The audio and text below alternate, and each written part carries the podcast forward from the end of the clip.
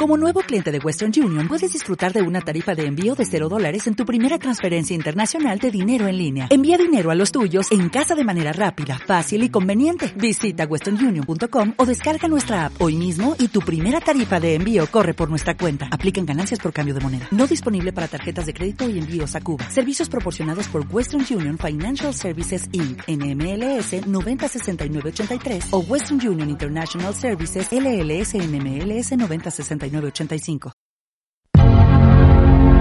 Estás escuchando un podcast de Studio Geek. Una producción original de XLR Network.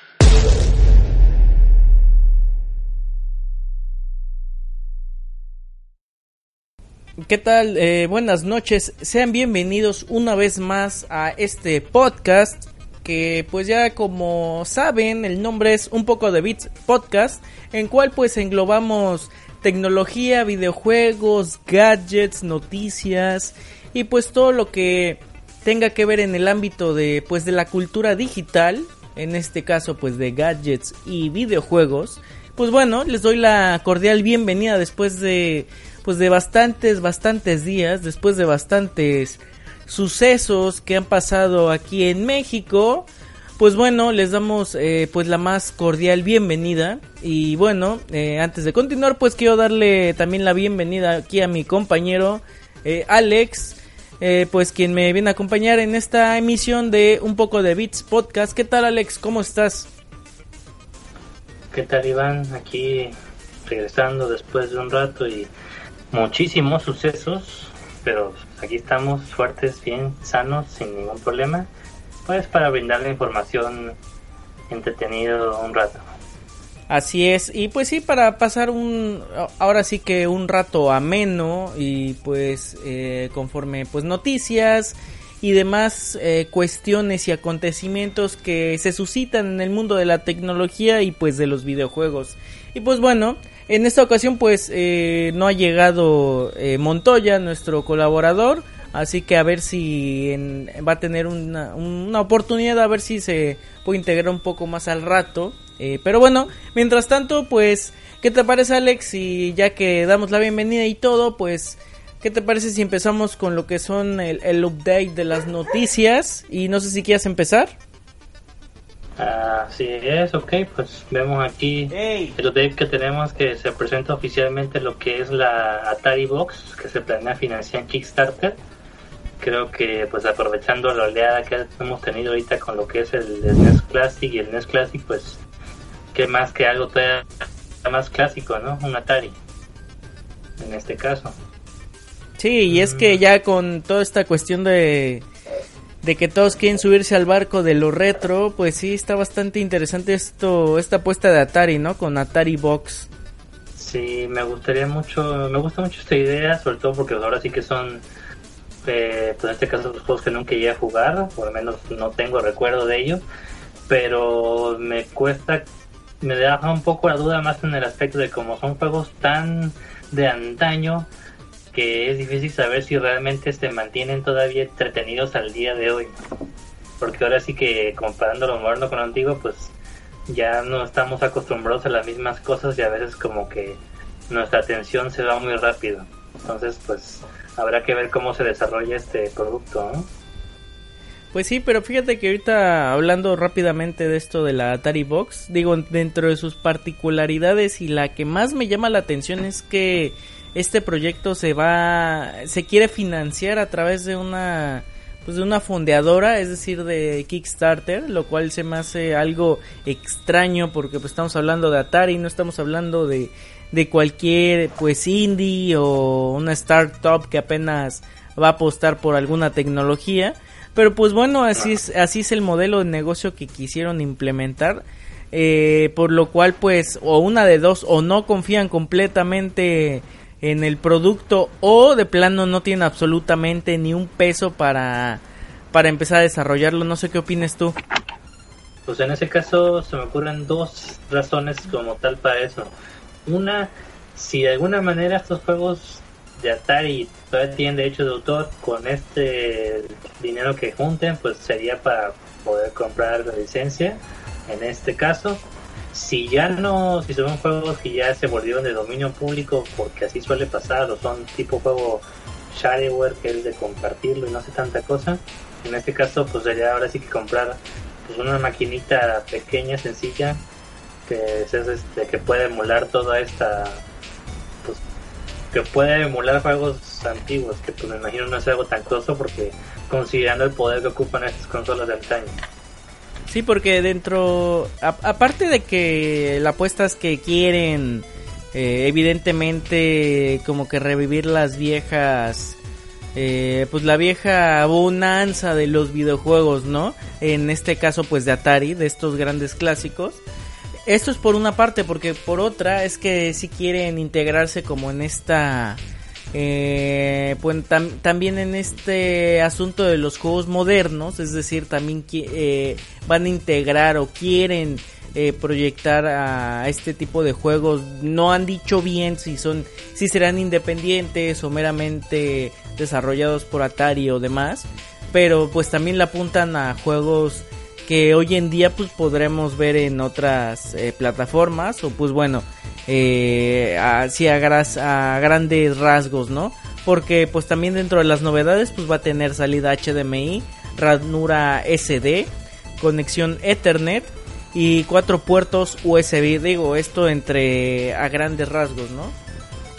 Sí, aparte pues ahora sí que si toman en cuenta la experiencia de las consolas que ya salieron de Nintendo, probablemente lo que quieran lograr aquí en este caso con todo esto que mencionas que sea más accesible para más gente o que tenga cierto grado de personalización o que le puedas agregar algún software adicional para darle un uso adicional de únicamente ser para producir juegos, lo cual pues le brindaría más tiempo de vida y volverlo no solo una consola retro, sino un gadget más que puedo utilizar en tu casa. Sí, así es.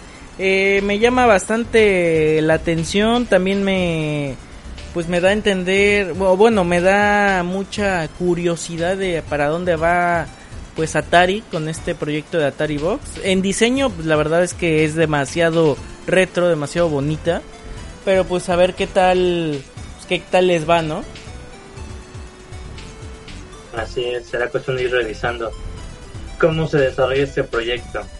Así es. lo más a la lista de cosas que ven Kickstarter para ver que se pues es, pues es que se me figura, no sé, a eso de financiar consolas, no sé por qué, pero me recuerda a un Ouya que prometía mucho y al final era una consola con un procesamiento muy pero muy bajo, algo que dejaba mucho pero mucho que desear. Pero bueno, eso ya es otra historia y ya entraremos en, en otro episodio. Bueno, entre los updates, pues como ya saben, pues ya se lanzó el iPhone 8 y el iPhone X. El iPhone 8 que es prácticamente un 7S.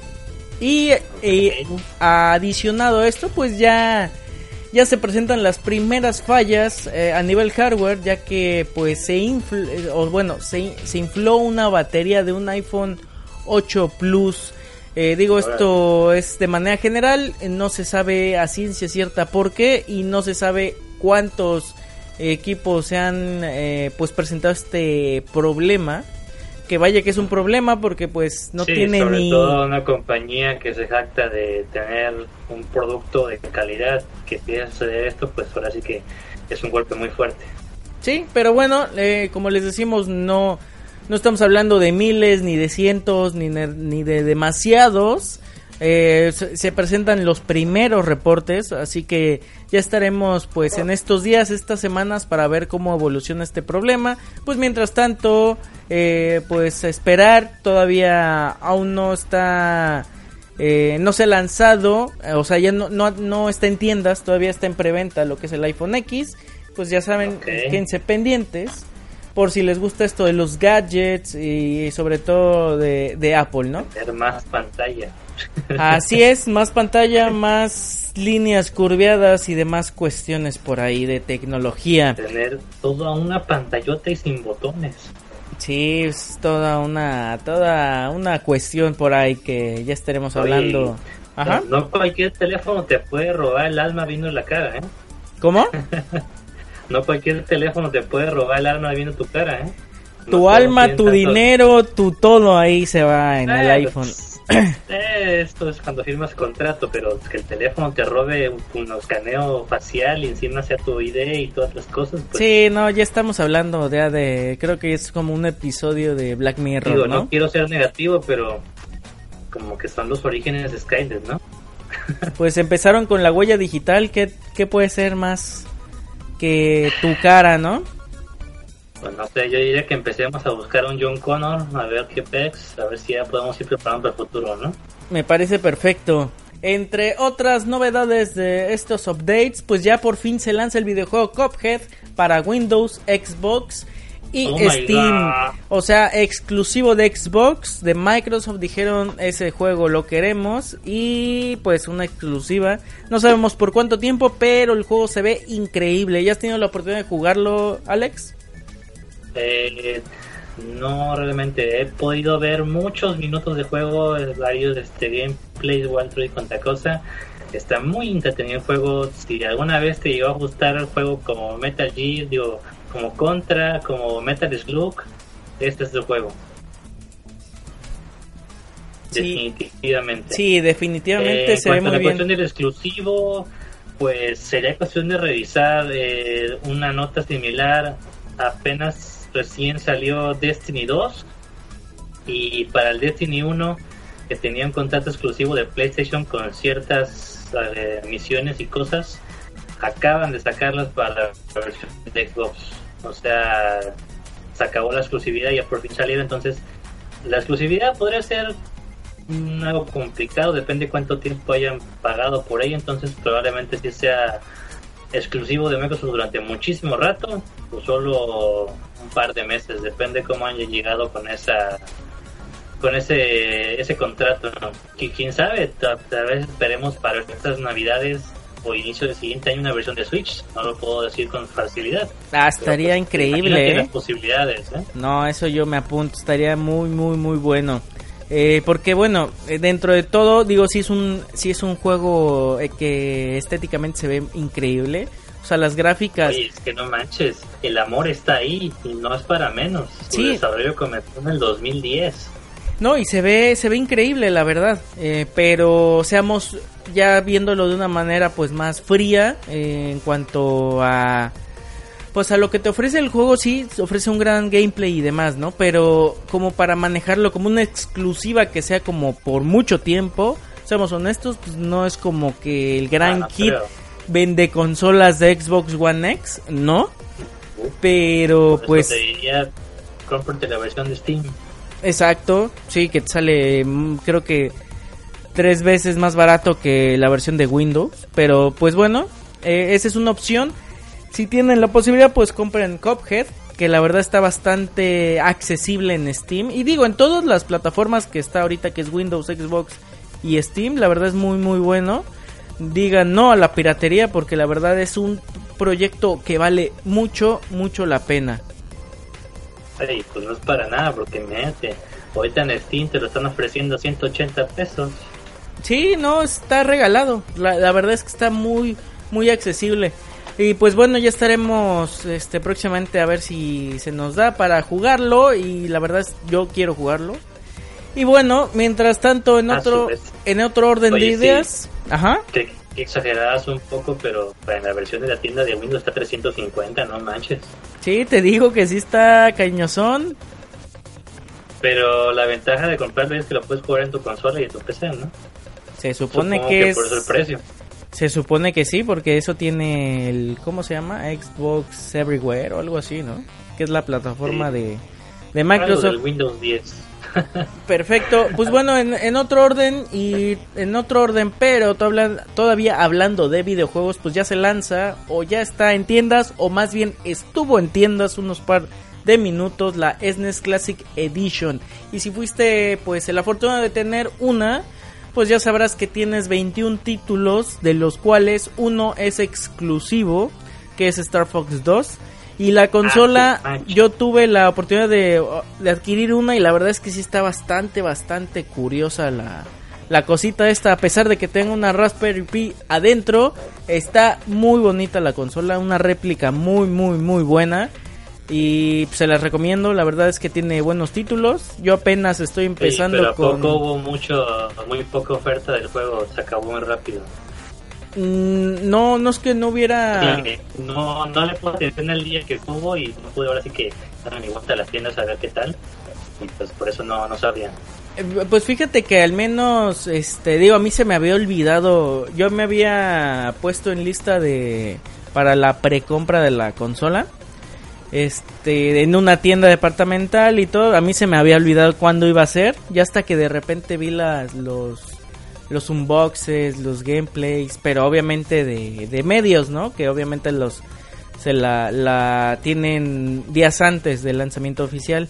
Y se me hacía raro y dije, no, pues entonces ¿cuándo es? Ya hasta que a mí me avisan que pues ya, ya la van a tener y todo. Y pues sí, o sea, yo porque estaba en esta lista, este, y a la tienda, por ejemplo, a la que fui, pues nada más llegaron 15 consolas. Eh, y en eh, me di la tarea pues de checar como en, en línea. Y en Amazon eh, no es broma pero me llegó un tweet de que ya estaba disponible. Leí tarde el tweet como unos 20 minutos tarde entré y ya no había. Así así que de lo que rápido que leí es que en Amazon estuvo por menos de 5 minutos disponible Así es. Y ahora sí, ah, retomando un poco la nota, lo que es la Star Fox, eh, tuvo cierta reseña en línea de una página. Eh, comentábamos tras los marinos un poco. Eh, esta página probablemente conocida, lo que es ign.com, que hacen reseñas y otras cosas, no sé exactamente, pero es popular supongo. Eh, le dio una reseña pues, un tanto negativa a lo que es Star Fox. Obviamente, cabe aclarar, no considero que sea una obra maestra, sobre todo porque no he jugado, pero pues ahora sí que veamos un poco lo que dice esta reseña. Dice, Star Fox 2 tiene momentos totalmente de los noventas, bastante hermosos, y es una un juego ambicioso entre RTS y, y shooter de 3D, pero tiene pero es demasiado eh, latoso para jugar. Ese control y los problemas de frame hacen que Star Fox sea de los peores juegos en la versión clásica del SNES. Mientras que otros juegos que tienen control y gráficas que no han podido mantener su, su edad, como Mario Kart y F0, eh, Star Fox 2 es de los peores que está en ese, ese bundle. Viéndolo probablemente debió haber, probablemente merecía ser cancelado. Sin embargo, mereció ver a luz este día y pues al menos lo podemos jugar como pieza clave de la historia de los juegos. Pero pues más que nada menciona que es muy primitivo, que su 3D está medio chafón y que por eso no está tan bueno el, el juego. Entonces, habiendo no jugado el juego, no te puedo decir si es cierto o no es cierto, pero pues eh, viéndolo desde el punto más crítico, se me hace una reseña un tanto demasiado negativa o fuerte, considerando que es un juego viejito. no a mí No tanto porque sea un juego viejo le vamos a dar base de que es bueno, simplemente pues no manches. claro Hay que tomar en cuenta su contexto de cuándo salió. No, o, este- o qué opinas tú? No, ves que tan solo... mm, A mí no, no se me hace mala la reseña, se me hace detestable. Eh, o sea, está fuera de contexto, o sea, no es mala. Está... No, o sea, el que la redactó, el que hizo esta reseña en verdad no sabe absolutamente nada. Porque... Para empezar, Oye, estamos... estamos Recuerda que mencionó que los controles y gráficos de Super Mario Kart y F0 no están tan buenos. No, no, pero hasta eso lo, lo que me llama la atención es que es de IGN, o sea, no estamos hablando Ajá. de, de Mary Station o una cosa, digo, no, no siendo lo menos, ¿verdad? Pero, Claro. este, o sea, sí es un, sí es un, eh, sí es una, sí es una parte editorial pues representativa. pesada. Sí, Y, y que le pongan 5.0 y mediocre se me hace fuera de contexto, fuera de lugar. Eh, esto de que me dices eh, la falta y la falla de, de los frame rates. O sea, estás hablando de un juego que salió hace 20 años. No puedes decir eso. O sea, y más. O sea, si- eh, no, y Para espérate. empezar, que el juego de Super Nintendo jala 60 FPS por segundo. Sí, O sea, no, e- es como me di, es, o sea, es, no sé si la reseña lo, lo, lo contenga, pero es como si me dijeras, no, es que yo lo jugué en mi pantalla 4K y se ve mal. No puedes decir eso. O sea, en, una pantalla 4K creo que ni la décima parte de la pantalla tiene la resolución que tenía un Star Fox de hace 20 años. Es irreal, o sea, no se puede. O sea, creo que tendrías que eh, jugarlo exclusivamente en una CRT, buscártela y tratar de adoptar un poco el, la emulación en ese en esa eh, bueno en ese medio no y aparte recuerda que es una emulación vete entonces a un consíguete el cartucho original o el medio prelanzado y en un Super Nintendo original o sea es, es no en verdad está muy mal esta nota o sea no estuvo entonces está, está complicado. Realmente no quisiera darlo por completo como algo totalmente negativo, pero me hace pensar y me lleva al punto importante de, mencionar esto. O sea, entonces, ¿cómo debemos hacer una reseña? Realmente la reseña de algo se basa, pues ahora sí que la opinión personal de cada quien. Por ejemplo, yo te, yo y muchos de los que nos escuchan te pueden decir que a mí me encanta Shovel Knight, pero no por ello quiere decir que sea un juego súper estupendo. En este caso sí lo es, pero no, me, no es mi punto. Mi punto es que yo lo considero que es un juego buenísimo. Pero habrá quien diga que no. Y no por ello deje de serlo. Es la opinión personal de cada quien. A mí me gustan más los juegos de aventura, los juegos de plataformas y los juegos de RPGs. Los juegos que sean de ese tipo me van a gustar más. Si es un juego de los que no me gustan tanto, quizás un MOBA o no sé, un juego de estrategia o alguna otra cosa, probablemente no me guste tanto, pero aún así tengo que tener la objetividad o al menos la mente crítica para decir, ok, no me gusta este tipo de juegos, pero me gusta que tiene esto, que su estilo de, de jugar es este, que hace esto, que para ese entonces quizás no, que ahorita ya no es una novedad que haya hecho todo esto, pero en ese entonces, en los años 90, cuando fue, estaba interesante porque algo que no se había hecho antes, o algo diferente. No sé si al menos tiene sentido lo que estoy diciendo. Eh, aún así, la cuestión de las reseñas, quizás el punto más negativo a ver en esto es que, como mencionamos, una compañía o un sitio conocido, una compañía de peso. Entonces, si alguien lo ve, esta reseña, y se lo toma a pecho, se lo toma real, pues imagínate qué manera impacta negativamente a la compañía. O en este caso, Nintendo. O decir, no, pues este juego está chafa. O sea, qué mal rollo. Tanto poder tiene una compañía y haciendo una reseña, pues puedes influir en las masas y pues eso puede ser tanto positivo como negativo. Entonces también eso tiene que ver en cómo nos acercamos a reseñas. Si realmente debemos tomar la pecho simplemente una tanta sugerencia que podemos tener al momento de ver algún juego. Sí, no sé cómo No, en, en efecto, la verdad, y sobre todo, este, digo, de, siendo de manera puntual, y no puede ser tan objetivo, digo, más si la persona que lo redactó tiene 20 años, eh, creo que ni siquiera lo puedes reseñar, ¿no? O sea, no puedes, no lo viviste, no viviste ni una... Eh, digo, esto eh, pensando en, lo, en el extremo, ¿no? De que tuviera 20 años la persona que editorializó esta, esta reseña. Pero bueno, ese es, una, ese es un punto. Otro punto, pues no puede ser objetivo porque en primera es una emulación, en segunda es un juego de hace 20 años y en tercera no puedes tener una comparativa actual con... O sea, no puedes hacer una comparativa. La única comparativa objetiva es que lo compararas con el Star Fox 1. Ahí sí te diría, no sabes qué, es mejor o es peor que el Star Fox 1. Y ahí sí te digo, ah, ok. una secuela tienes que tomar en cuenta de dónde, de dónde vino, dónde sí, no, y, y, hablando, y a grandes rasgos, ¿eh? porque lo, juego muy poco Star Fox 2, la verdad sí superó mucho y a creces el Star Fox 1. Eh, tiene mecánicas de juego pues, bastante interesantes, los gráficos realmente lo superaron al Star Fox original. Y la verdad a mí se me hace una muy buena secuela.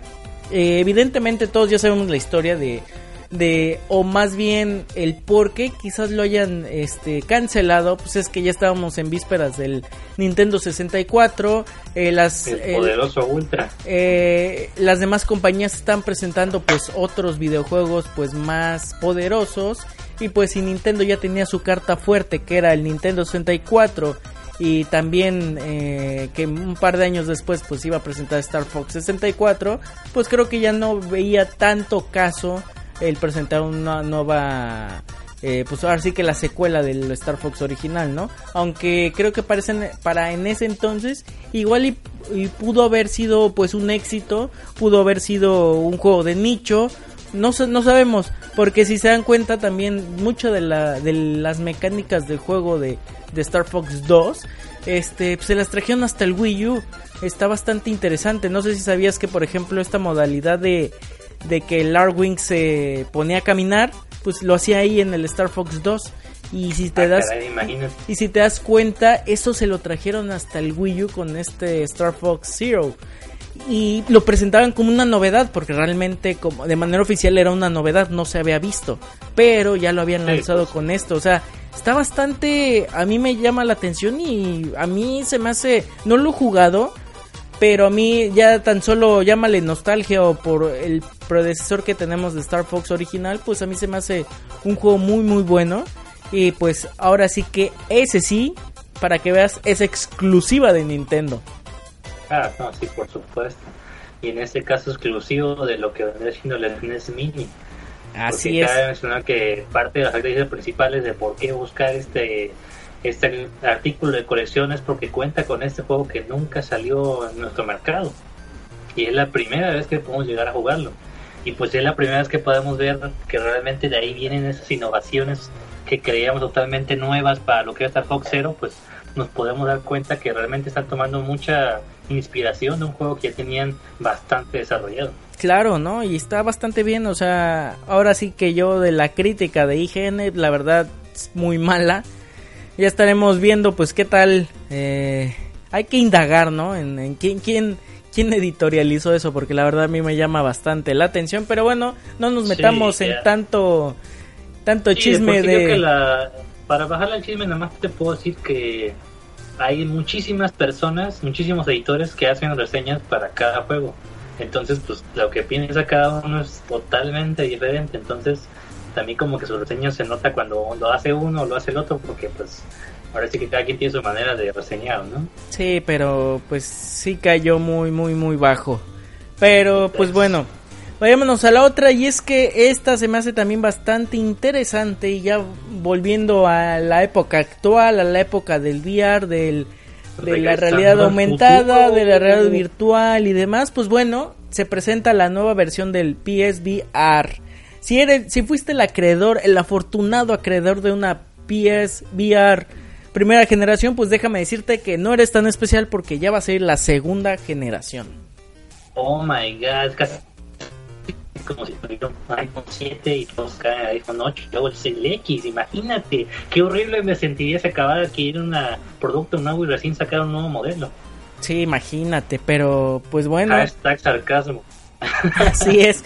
Y bueno, y dentro de las características principales de este nuevo hardware, porque sí, va a ser un nuevo hardware, no va a ser un update de software, sino que vas a tener, pues bueno, va a tener más capacidad de procesamiento, va a tener una mejor resolución y sobre todo ya viene integrado a nivel hardware, pues eh, me parece que tiene ya audífonos y micrófono integrado en el mismo casco. Algo que pues en la primera versión necesitabas aditamento adicional y, creo que era un poquito más engorroso por cuestiones de pues conectar el audífono, pasar el cable por abajo, etcétera, ¿no?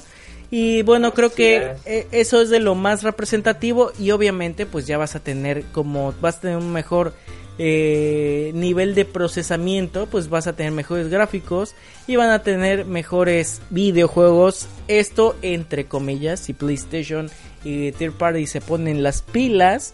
Así que esperemos que sí, porque esto del VR, pues eh, como todos saben, está empezando. Y está empezando pues eh, a pasos lentos, porque realmente es una competencia que todos quieren ganar, pero realmente ahorita todavía está bastante, bastante caro. Sin embargo, pues... es el VR, hombre. Es parte de la nueva tecnología, la nueva generación. No, no, yo no le creo tanto al VR, ¿eh? O al menos ahorita, no, en unos 5 años... es como si nos los hubieran vendido hace muchísimo tiempo y nuevamente lo quieren volver a vender. Pero es que es la tecnología, hombre. Hay que estar actuales. Sí, no, eso, eso me recuerda a algún dispositivo Nintendo que salió hace mucho tiempo que era rojo y veías todo en rojo. Así que no sé. Mm, por algo fracasó. ¿Quién sabe? ¿Quién sabe? ¿Quién sabe?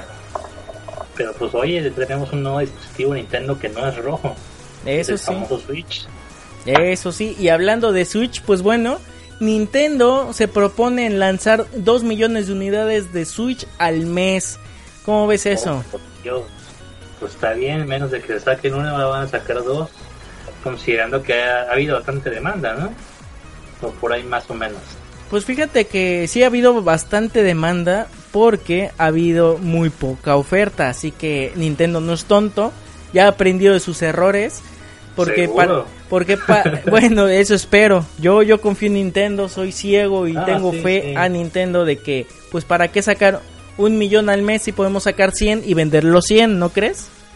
Cof, cof, amigos. ¿Qué? Y sí, a ma- más No, pues amigos sí. para aventar al cielo. No, sí, la cuestión es que de demanda no he sabido, no he escuchado muchas historias, solo las historias que ha habido en Japón, donde básicamente la gente hace fila para poder hacer fila, para poder conseguir un boleto, para una rifa, para la oportunidad de poder comprar un Switch. Sí, imagínate. Porque según así la demanda está allá.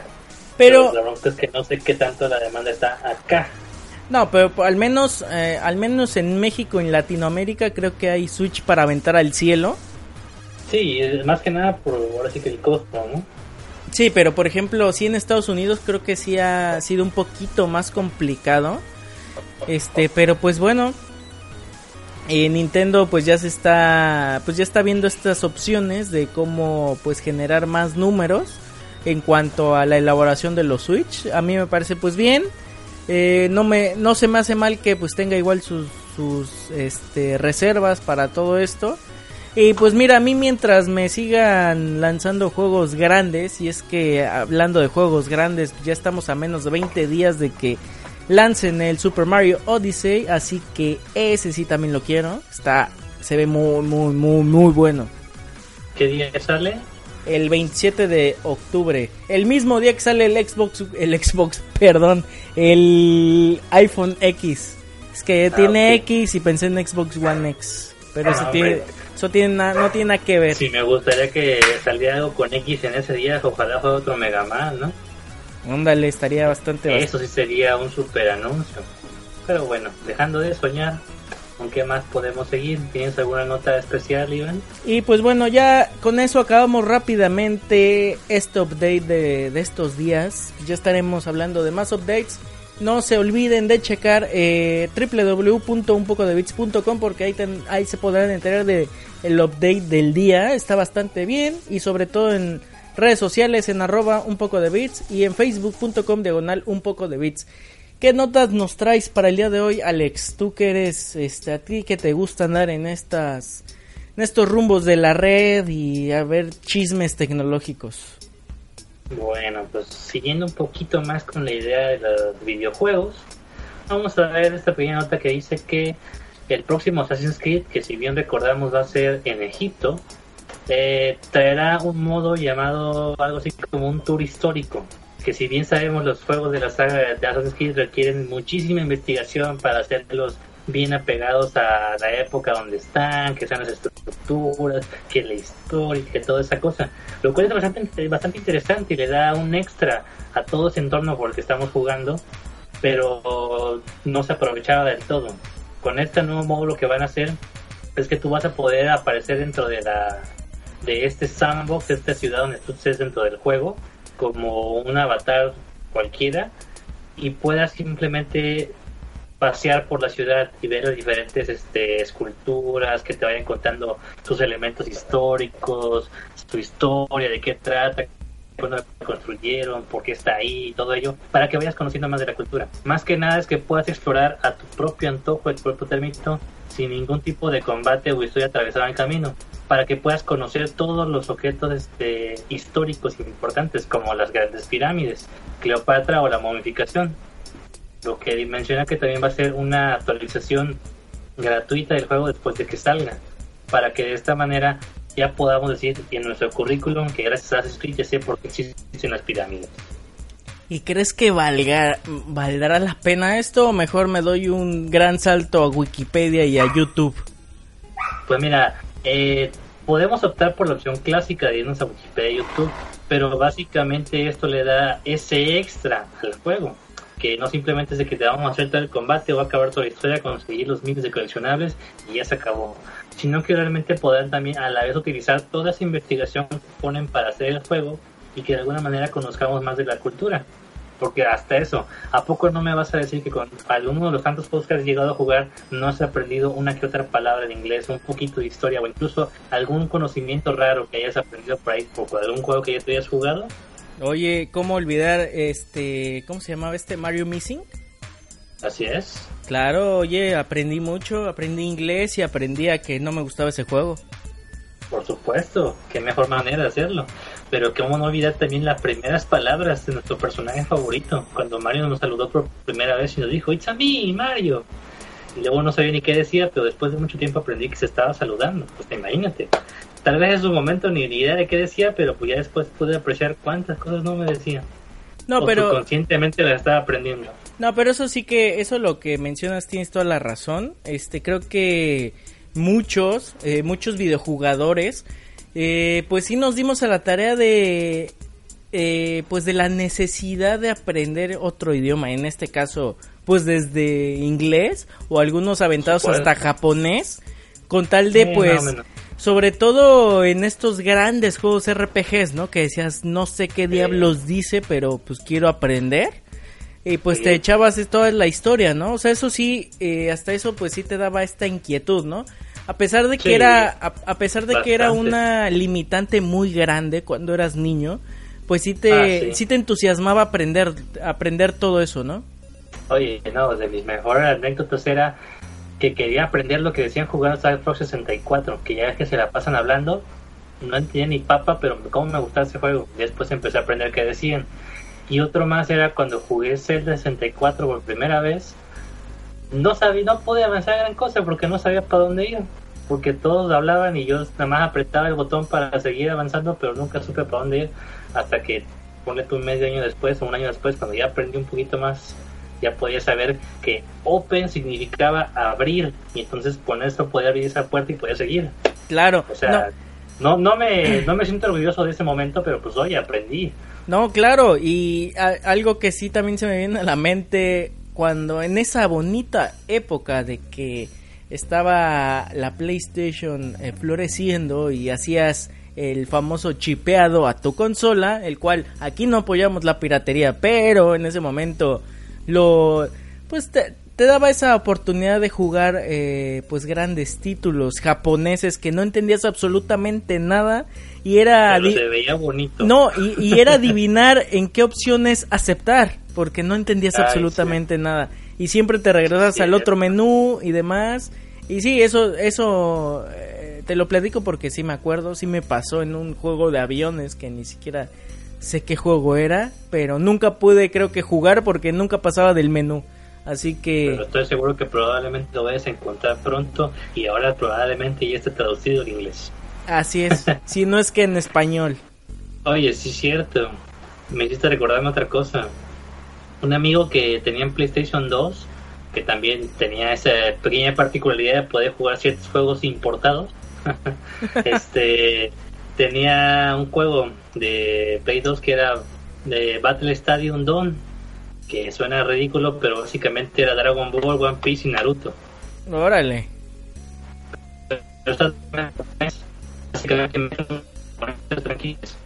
más o menos.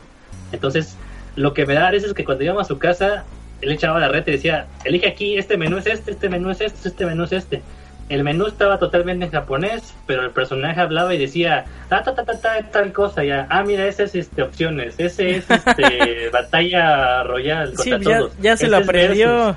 Ese es este historia, ya, ah, no, sí, ¿a poco? Sí, güey, ese es versus, tú eliges este, este es computadora y este es humano, ah, sobres, y estas, y así.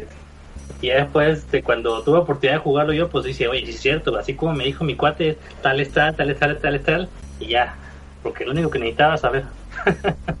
sí, no, pues es que cuando... no saber nada de japonés, supe cuál era opciones y cuál era batalla y cuál era historia. sí, así llega a pasar. Pues bueno, estas... Pues sí, estas grandes anécdotas gamers, ¿no? En, eh, por ahí de en la época pues de PlayStation 1 y sus grandes juegos de importación. ¿Cómo no olvidarlos? Así es. Bueno, prosiguiendo con las notas, un chisme de internet que ha estado bastante fuerte. Me parece que te voy a comentar un poco, pero aún así sigo impactado de qué trata y realmente creo que me gustaría comentarlo. ¿Alguna vez recuerdas en nuestros viejos libros de historia hace muchísimo tiempo cuando la gente creía que la Tierra era plana? Ok, claro. Y recuerdas que cuando, no, no recuerdo el nombre de la persona, pero propuso que la Tierra era redonda o esférica, muchos lo tomaron como loco, incluso lo casi casi lo mandaban a juicio para matarlo. Claro. Pues ahora resulta que la nueva tendencia o moda o creencia, no sé cómo llamarlo, es que existen personas que al día de hoy creen que la Tierra es plana. Ok, está bastante interesante. Platícame más. Ok. Hay. No. Como nota total, no creo yo de ninguna manera que la Tierra sea plana, pero todo este, este que lo rodea, la, la ciencia de que traen y lo que piensan, todas esas creencias me hacen muy interesantes. Hay momentos en que no por menospreciarlo sí me llega a dar risa así muy fuerte porque digo, manches, realmente creen esto, pero la ciencia que tienen a través de ellos, pues de alguna manera tiene cierto sentido. No con esto quiero decir que yo creo que la Tierra es plana. Entonces, la principal teoría dice que la Tierra tiene forma de un disco, donde el polo norte es el centro y Antártica, Antártica es todo el alrededor, todo el filo de este círculo. De este ok, está bastante interesante, platícame más. Pero este entonces, es pero general aceptado por las personas de esta sociedad que creen que la Tierra es plana. Y por ejemplo, ¿qué habría después de la Antártica? No lo sé. Dame tus teorías. seguro. Ah, este, el filo del mundo donde caes por el vacío infinito del universo y cosas así medio raras. No sé, la verdad. Estoy seguro que en esta wikia de la página de la Tierra de la Sociedad Plana debe haber respuesta a esa pregunta, pero no la he encontrado. Eh, menciona que la Tierra está rodeada todos los alrededores del círculo por un muro, muro, muro de hielo que detiene el océano para que no se salga. Este muro de hielo es lo que los exploradores llaman Antártica. Después de este muro de hielo es el tópico más grande interior de la sociedad de la Tierra. Para nuestro conocimiento nadie ha ido más allá del muro de hielo y regresado para contar su, su travesía. Lo que sabemos es que este círculo rodea la Tierra y evita que los océanos se salgan y nos protegen de lo que sea que sale más allá. Okay, Todo esto estoy leyendo tal cual lo dice la wiki, ¿eh? Ok, eso suena a Attack of Titans o qué onda. La verdad no sé, hombre. Eh, aquí está lo más chistoso. Tú dirías, ok, ¿cómo funciona esto si sabemos que el Sol y la Luna giran alrededor de nosotros para que haya día y noche? Entonces, aquí viene la respuesta. El día y la noche funciona sencillo en lo que es la Tierra plana. El Sol se mueve en círculos alrededor del Polo Norte. Cuando está sobre su cabeza es día. Cuando no, es noche. Todo, obvio, ¿no? Entonces, el sol actúa como una linterna y solo alumbra la parte donde se mueve. Todo demonio. Este, esta imagen muestra cómo el sol se mueve, bla, bla, bla, bla, y aquí viene un pequeño GIF.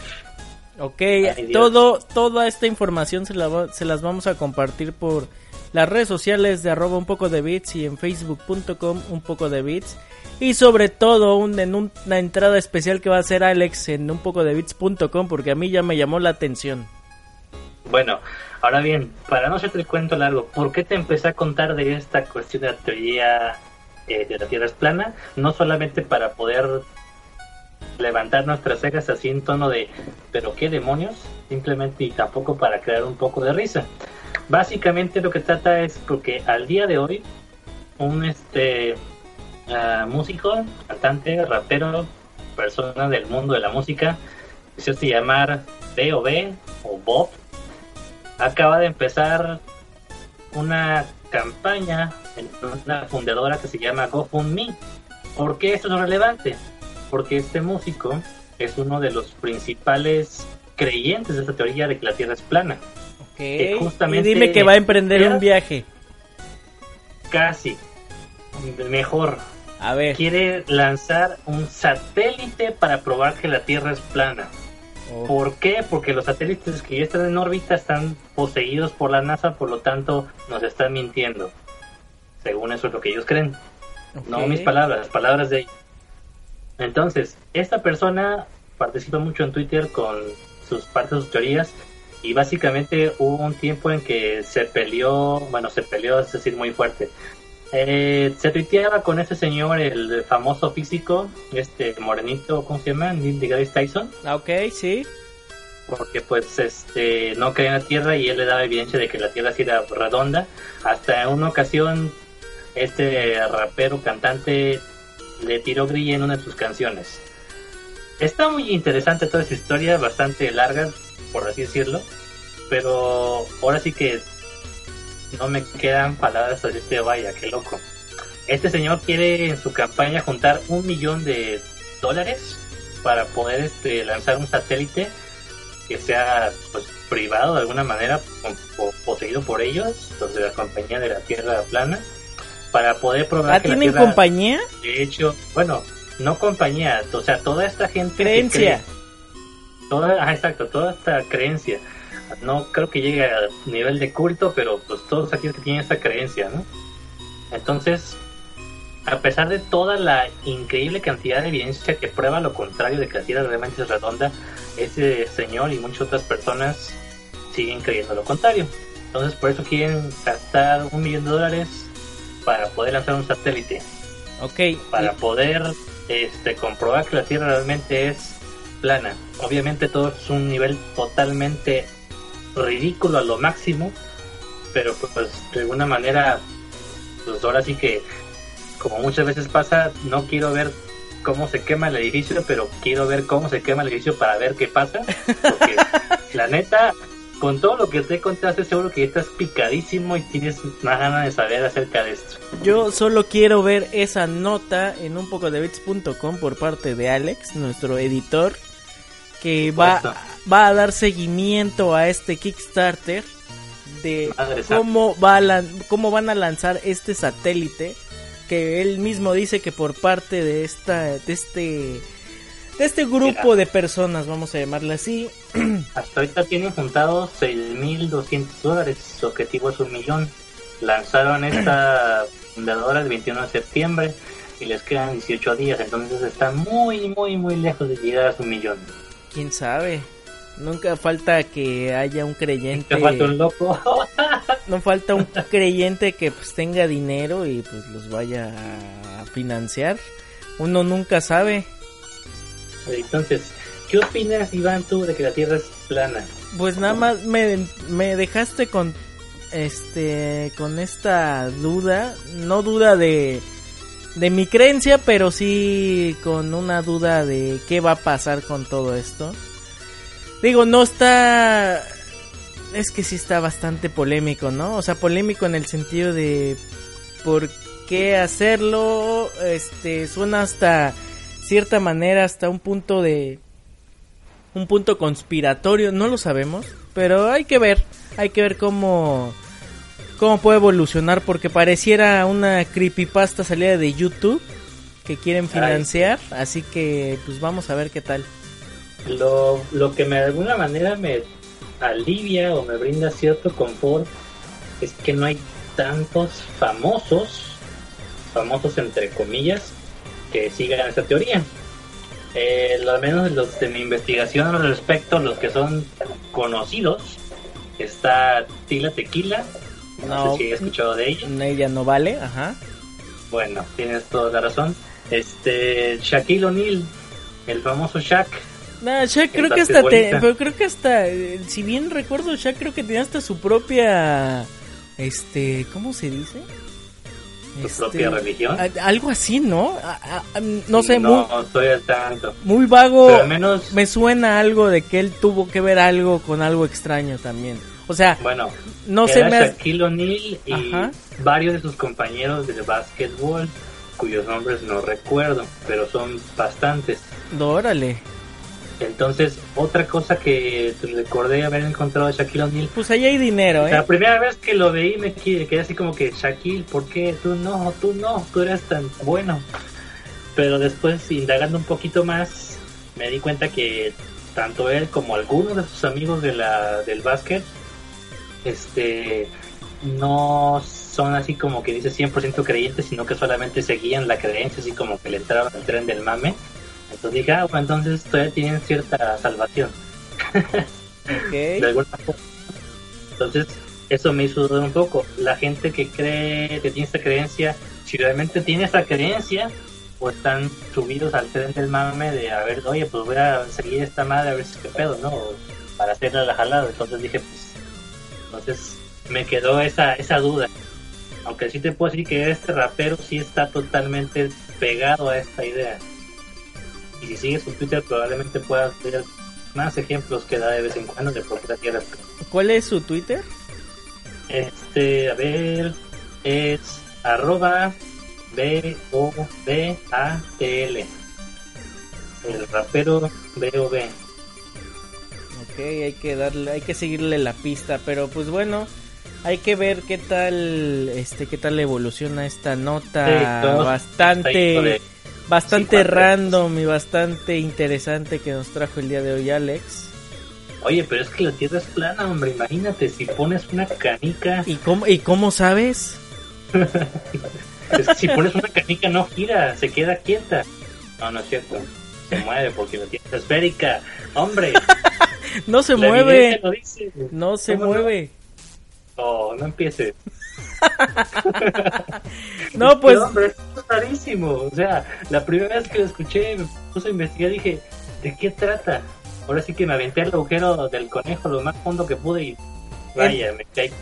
Pero en teoría, si, si, si vamos a, tu teoría de que la, la Tierra es redonda, si pusiéramos un, un elemento esférico, un científico. Si tuviera, espérame, si pusiéramos un elemento esférico en el piso, el cual ah.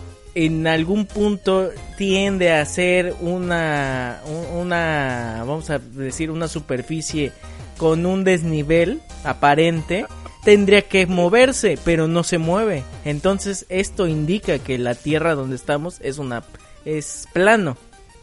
De punto sí, porque está nivelada la tierra, aparte que están Ahí edificios, casas y sí. No, que están previamente nivelados. Ok, ese es punto para ti, me parece bien. Oye, no nada más investigarlo, güey, ¿eh? Perfecto, Alex. Oye, pero está bien loco, ¿eh? La neta sí está interesante no, y ahora sí ya fuera de broma, eh, sí está un tanto loquito esto, pero la verdad tienen puntos, tienen ciertos puntos interesantes, pero cuando empiezan a hablar de que la NASA está ocultando que la Tierra es plana, ahí sí yo digo, qué pedo, ¿no? ¿Qué clase de conspiración loca es esa, no? Pero pues, a ver, a ver qué sale. Pues la teoría principal que dicen, la más fácil con la que ellos se defienden es que si la Tierra fuera redonda, ¿por qué no podemos ver la curvatura cuando miramos al horizonte? No, pues es, es el, tan solo por el nivel de escala que posee la Tierra, ¿no? Y aparte que no podemos ver tan lejos. sí, pues, sí, claro. No, eh, y, y eh, no, no, pero, pero, pero vamos a lo mismo, o sea, ahí, ahí te estás respondiendo completamente.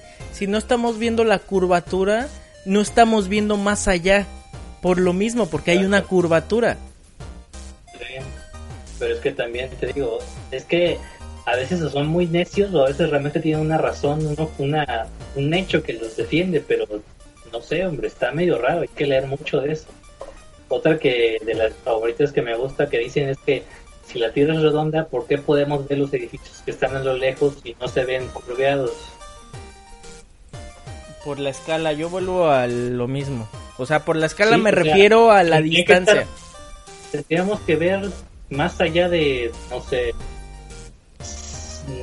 no sé cuánto es lo máximo que podemos ver, pero ponle tú más allá de eso, como 10.000 kilómetros de aquí una ciudad a otra, pues tenemos que poder ver de una ciudad a otra para poder ver eso, ¿no crees? O sea, si yo, por ejemplo, tuviera la capacidad de poder pararme aquí a mi ventana y asomar y, y alcanzar a ver hasta donde tú estás, tal vez podría alcanzar a ver un poquito de, curvatura, ¿no crees? Pero es que no... Bueno, sí, sí te entiendo, o sea, sí se podría porque... si pudiéramos ver así súper lejísimos, pero pues ahora sí que no se pueden, entonces Pero ahora sí, la que más me, me choca es que las fotos que están del espacio todas las niegan porque es conspiración de que la NASA nos está haciendo creer eso. bueno, ya pasando a otro tema conspiratorio, ¿qué hay en el lado qué hay en el lado oscuro de la luna? El lado oscuro de la luna, este, el hombre lunar en su casa hecha de queso. Ahí está. pues bueno, ¿qué otras notas curiosas nos traes, Alex? A ver, platícanos, ya que estás eh, aquí. Dejando los chismes locos, pasemos a algo más sencillito. Eh, el día de hoy, octubre, 9 de octubre, hace 10 años, salió por primera vez Portal. Este gran juego. Puzzles en primera persona. El que dijo la frase piensa con portales. Juegazo, ¿eh? A la vez que este, bueno, no exactamente este mismo día, pero sí hace 25 años, Mortal Kombat celebra su primera vez que salió. Desde 1992, su primera entrega nos recuerda Mortal Kombat cuando salió tiempo cuando estaba Street Fighter en su en la cima nos recuerda lo que son los años 90 con la violencia exagerada el gol ocasional y sus este, reacciones caricaturescas tiempos en lo que eso era esencial para ser una franquicia conocida en los años 90 ser este fuera de lo común y toda esa irreverencia tiene lo considero así como algo de los 90 porque los 90 recuerdas que era algo extremo, que era bien así, bien juvenil y que había mucha sangre, mucha violencia y mucha acción. Era, era, lo, era lo de los chavos. Así es, la chaviza, era lo que era ser como Sonic, bien cool acá y súper rápido. No, pues, no, la, verdad es que lo que comentas esto de Mortal Kombat, digo, la verdad es que ha pasado bastante tiempo y yo me acuerdo muy bien este, sí, cuando salió era era realmente hasta cómo cómo decirlo, eh, catalogado como ya eras como grande, ¿no? Por jugar Mortal Kombat, por toda la sangre, por todo estos golpes, la violencia, los fatalities, o sea, era era tan gore que era mucho, ¿no? Un un vil adolescente puberto. Sí, no, y, la verdad, eh, digo, como, como anécdota personal, a mí me encantó demasiado el Mortal Kombat 2 en arcade. Y la, verdad es que era un vago completo eso de que te sacabas los fatalities. Y en, en una ocasión se me hizo algo muy chistoso. Estaba, estaba en un, un arcade y hasta un señor, bueno, un señor de, para mí en ese entonces, pero ha de ser ha de haber sido un chavo como de veintitantos años. Este, un señor. Que, que me decía, oye chavo, ¿cómo hiciste ese fatality? Y ya, ya sabes, ¿no? Uno ofreciendo. No, pues es rápido, que acá, de acá, dos para adelante, acá, botón y tal, y, y listo, ¿no? Y me, me, acuerdo mucho porque jugaba mucho con, con Shao Kahn. Este, me gustaba bastante ese juego, ¿eh? realmente era muy, muy bueno. Y entre mis favoritos en consola, eh, definitivamente fue Mortal Kombat Trilogy para Nintendo 64. Sí, hombre, Mortal Kombat Trilogy básicamente era un todos los personajes de Mortal Kombat hasta el momento en uno solo. Sí. Y ahora sí que, pues ahora sí que así fue como siguieron este con los siguientes este siguieron con los siguientes este así fue como sacaban las demás secuelas lo que era el Armageddon o el Deadly Lance, que también básicamente era, ahora sí que todos los que había hasta ese momento, y básicamente eran como 60 personajes, algo así. Órale. Uno que otro clon, pero pues imagínate cuántos personajes no, puedes tener. No, yo me quedé en el y definitivamente, y para mí, este digo, ya de ahí... De ahí creo que el último Mortal Kombat que jugué fue en PlayStation 1 con el Mortal Kombat 4, si bien recuerdo, con estas gráficas ya en 3D y aquí onda que te movías este en profundidad y demás. Eh, semi 3D. Semi 3D y se me hacía bastante interesante porque ya había como que fatalities en 3D, muy muy este muy sencillos o muy cómo decirlo este pues con un 3D muy con un 3D muy bajo pero obviamente en ese entonces estaban empezando sí ¿no? pero era increíble verlo en ese en ese entonces no pero ahorita ahorita hablando de Mortal Kombat Trilogy por ejemplo imagínate tenías a Mortal Kombat Trilogy en Nintendo 64 pero en el Super Nintendo todavía tenías a Mortal Kombat Ultimate o sea estaba súper bien una versión que también Ultimate Kombat 3 ajá sí porque era una versión que también estaba en arcade realmente fue la versión de arcade la Trilogy fue exclusiva para Nintendo 64. de hecho sí fue uno de los mejores ports que pudo haber tenido para Super Nintendo. No, y era increíble, ¿eh? O sea, realmente era muy, muy, muy bueno. Y, y a lo que me refiero es de que imagínate, teniendo en una consola Super Nintendo un todo un, port completo de, arcade, era boom, era increíble. Pues es que no cualquiera. Y como curiosidad recordemos que el primer Mortal Kombat junto con otros juegos en su tiempo, fueron los este, pioneros en estos juegos super violentos que dijeron, oye, no manches, hay que crear una, un sistema de, de calificación de juegos para que no todos los niños puedan jugar estos juegos tan violentos, lo que es la famosa ESRB, que es la que cataloga todos los juegos al día de hoy. Y a la vez mencionar que en este Mortal Kombat de 64, Mortal Kombat 4, fue el primer Mortal Kombat donde metieron la opción para hacer fatalities fáciles con solo un par de botones. ¿En el en cuál? ¿En el 4? El de 64, ah, el Mortal Kombat 4.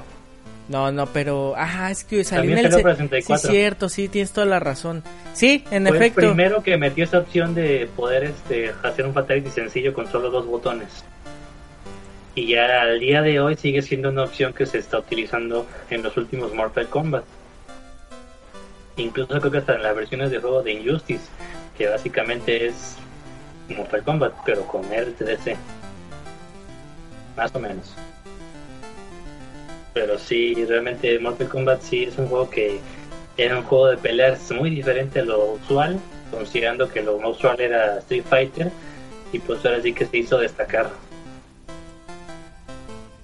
Sí, en definitiva, este, ahorita que retomamos pues como que eh, viejas anécdotas del Super NES y del 64, pues creo que han, han sido buenos, este, buenas consolas con grandes opciones arcade, porque creo, o bueno, eh, recordando también otro y creo que es también uno representativo, eh, que siento también que fue como un poco de nicho, pues un port bastante interesante pues fue Killer Instinct, ¿no? En el Super ah, NES, que, fue uno muy muy bueno, que obviamente si lo comparas eh, el arcade con el del Super NES, pues sí era inferior, pero vaya, tenías todo el arcade en, el, en el Super Nintendo y era bastante increíble, ¿no? Sí, qué bueno que lo mencionas, justamente eh, recordemos que Killer Instinct, el más reciente que salió para Xbox One, que ahora sí que sí era un exclusivo. Este no tiene mucho, de hecho salió ahorita el 27 de septiembre para PC a través de que es la plataforma de Steam. Y o sea, sí, es un juego bastante bueno, ¿eh? un juego de peleas bastante sólido. Y recordar a esos personajes, sobre todo ese soundtrack tan entretenido, en su versión más moderna, le da ese toque extra para que lo puedas conseguir para PC. Sí, no, está bastante, bastante bueno.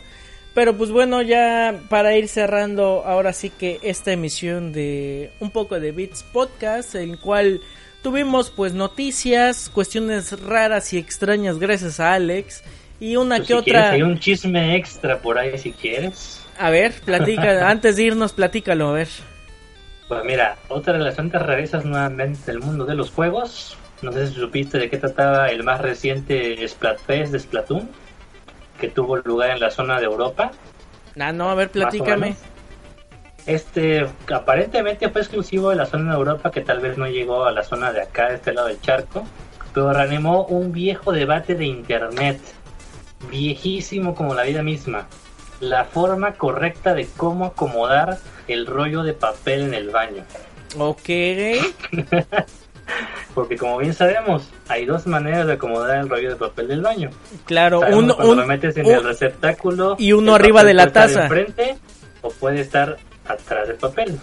Bueno, también está la tercera que tú mencionas, pero es. La de flojos. metes en el... Sí, eso es como para la gente bien pro acá. ah, pues sí, pero el segundo, el debate clásico de Internet, que no me dejará mentir, ahí hasta creo que foros donde discuten cuál es la versión correcta de hacerlo.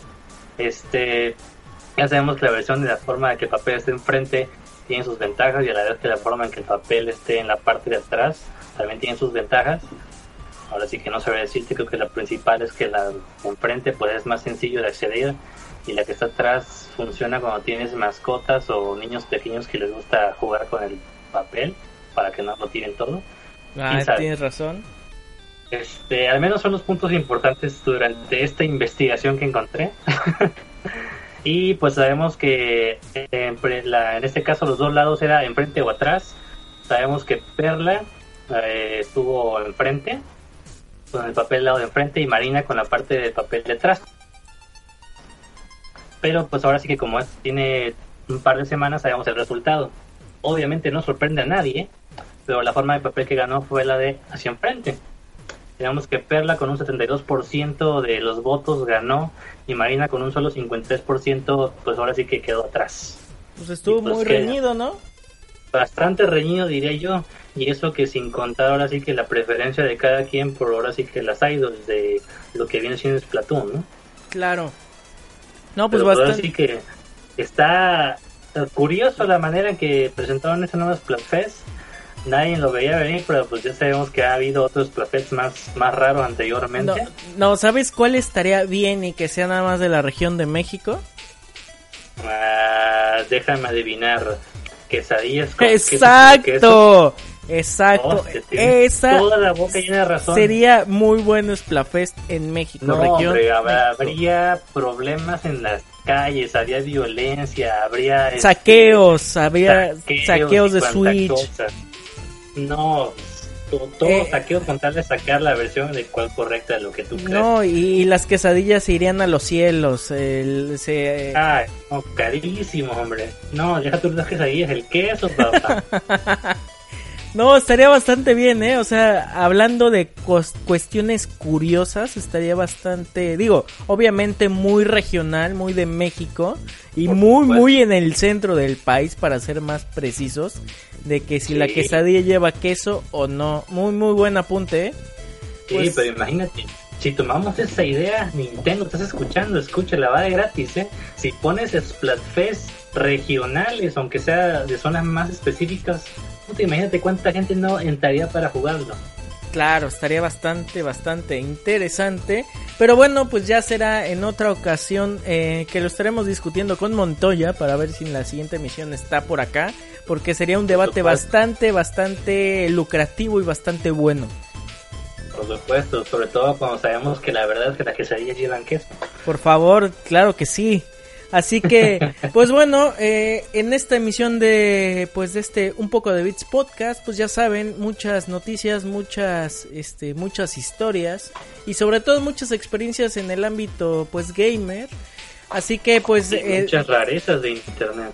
Así es, dejaremos pues para la siguiente emisión un poco más para tecnología y demás noticias, porque ya saben, noticias diario y para que también estén al día y al tanto, pues síganos en nuestras redes sociales que es en arroba un poco de bits, en facebook.com diagonal un poco de bits y en un poco de bits.com para saber y darle seguimiento a esta gran nota de la tierra plana porque Alex nos debe esa nota y vamos a estar pendientes ahí para ver cómo evoluciona. Este, pues bueno. Eh, por mi parte eso fue todo y a nombre de todo el equipo eh, pues les doy la pues la más eh, cordial pues gracias por haber estado en esta emisión de un poco de Beats Podcast. No me voy sin antes pues despedirme de mis compañeros que digo a nombre de Montoya pues no está pero nos estará acompañando en la siguiente emisión. Y pues gracias Alex si nos compartes tus redes sociales. Claro que sí, se me puede encontrar en Twitter como astrandayan, astrandayan como sin pronunciarlo, y de la misma manera en Facebook como Diagonal Astrandayan, para que podamos seguir lo que es el práctica gamer y quizás podamos hacer un pequeño debate de qué trata la Tierra plana. Perfecto. Y pues bueno, por mi parte me pueden encontrar en mi Twitter personal que es arroba arquiva RQ y latina B chica Nos vemos en la siguiente emisión de eh, Un poco de Beats Podcast. También no me voy sin antes también compartirles que visiten todo el contenido de, eh, de Studio Geek, que nos dan cabida en este espacio gamer y geek. Visiten en xlr.network y todo el contenido en podcast que lo pueden encontrar en Studio Geek, en iTunes y en Evox. Así también como nosotros, como un poco de bits. Eh, nos vemos en la siguiente emisión. Nos vemos y bye. Bye bye.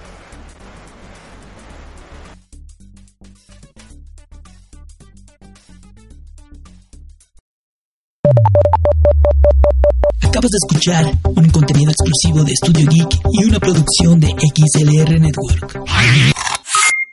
Para escuchar más contenidos, visita la página web xlr.network. Síguenos en nuestras redes sociales, Twitter, arroba Estudio Geek XLR y Facebook como Estudio Geek. ¿Te preocupas por tu familia? Entonces, ¿por qué darles solo huevos ordinarios cuando pueden disfrutar de lo mejor? Eggland's Best, los únicos huevos con ese delicioso sabor fresco de granja, además de la mejor nutrición, como 6 veces más vitamina D, 10 veces más vitamina E y 25% menos de grasa saturada que los huevos regulares, además de muchos otros nutrientes importantes. Así que, dales los mejores huevos. Eggland's Best, mejor sabor, mejor nutrición, mejores huevos.